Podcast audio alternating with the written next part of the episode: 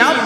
神戸ラバアットナイト。神戸ラバラジオ部は神戸付き音声配信好きな神戸ラバーの集う大人の部活動その活動として配信してるのがこの神戸ラバーアットナイト。担当パーソナリティごとに様々な切り口での神戸の魅力を発信していきます。さてホッシーは神戸にまつわるご当地ソングを歌って神戸の魅力を発信していきます。神戸を歌った戦前歌謡第4回目。このシリーズ大概引っ張ってます。今回も含めあと3回はやります。えらいすいません。引っ張るわけは難しいからでそれ何か言うたらイントロ感想構想の歌とは別のメロラインをちゃんとギターで弾いて戦前歌謡の雰囲気を出していくことなんですが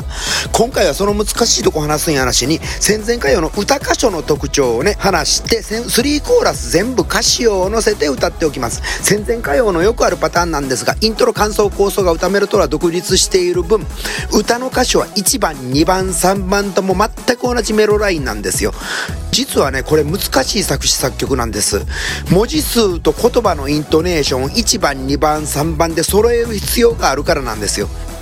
例えばこの曲だと各番の2行目は7文字7文字で構成されていて文字数は揃っています。1番「トアロードをあなたと2人」2番「広い眺めは首謀の腹よ」3番「通う千鳥もひーふー3つ」ヒーフ3つでいいよね。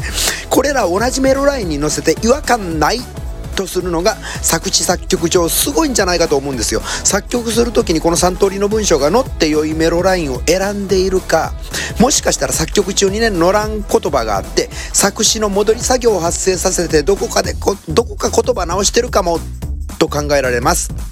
こういった作詞作曲構成は実は70年代歌謡やアニソンぐらいまではちゃんと意識して作られていて例えば「レッツゴーライダーキック仮面ライダー」最初の仮面ライダーの主題歌やねなんかは歌構成やイントロ感想構想の独立などは今回取り上げている戦前歌謡と同じ構成思想で作られているんです。でここからはポッドキャストには著作権関係で規制曲は流せません。CM と歌の歌詞はスタイフの私星チャンネルにお飛びくださいませ。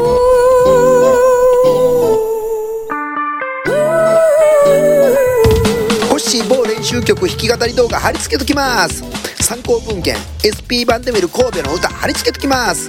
明日12月9日金曜日コペラバットナイトは神戸が生んだ歌姫ティーバさあちゃんがライブでレターに答えるアットナイトです。さあちゃんにどしどしレターしてあげてや。お楽しみにヘイパちゃんカモン。この番組は褒める文化を推進するトロフィーの毛利マークの提供でお送りしました。